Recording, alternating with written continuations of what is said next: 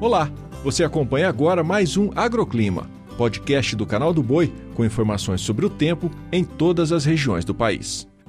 Quinta-feira começando. Bom dia para você que nos acompanha. E a massa de ar seco segue mantendo o tempo firme na maior parte do país. A frente fria até chega ao sudeste, mas de forma muito costeira, e só deve levar chuvas fracas e isoladas no litoral paulista, Rio de Janeiro e Espírito Santo.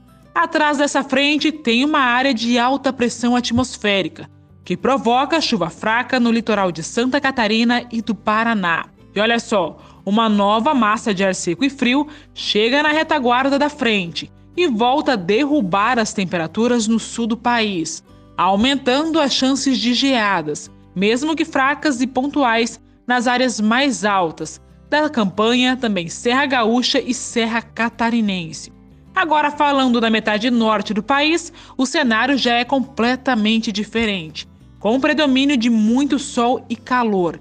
E para se ter uma ideia desse calorão na faixa norte, olha só as mínimas de hoje: 32 graus em Santarém e 33 em Sinop.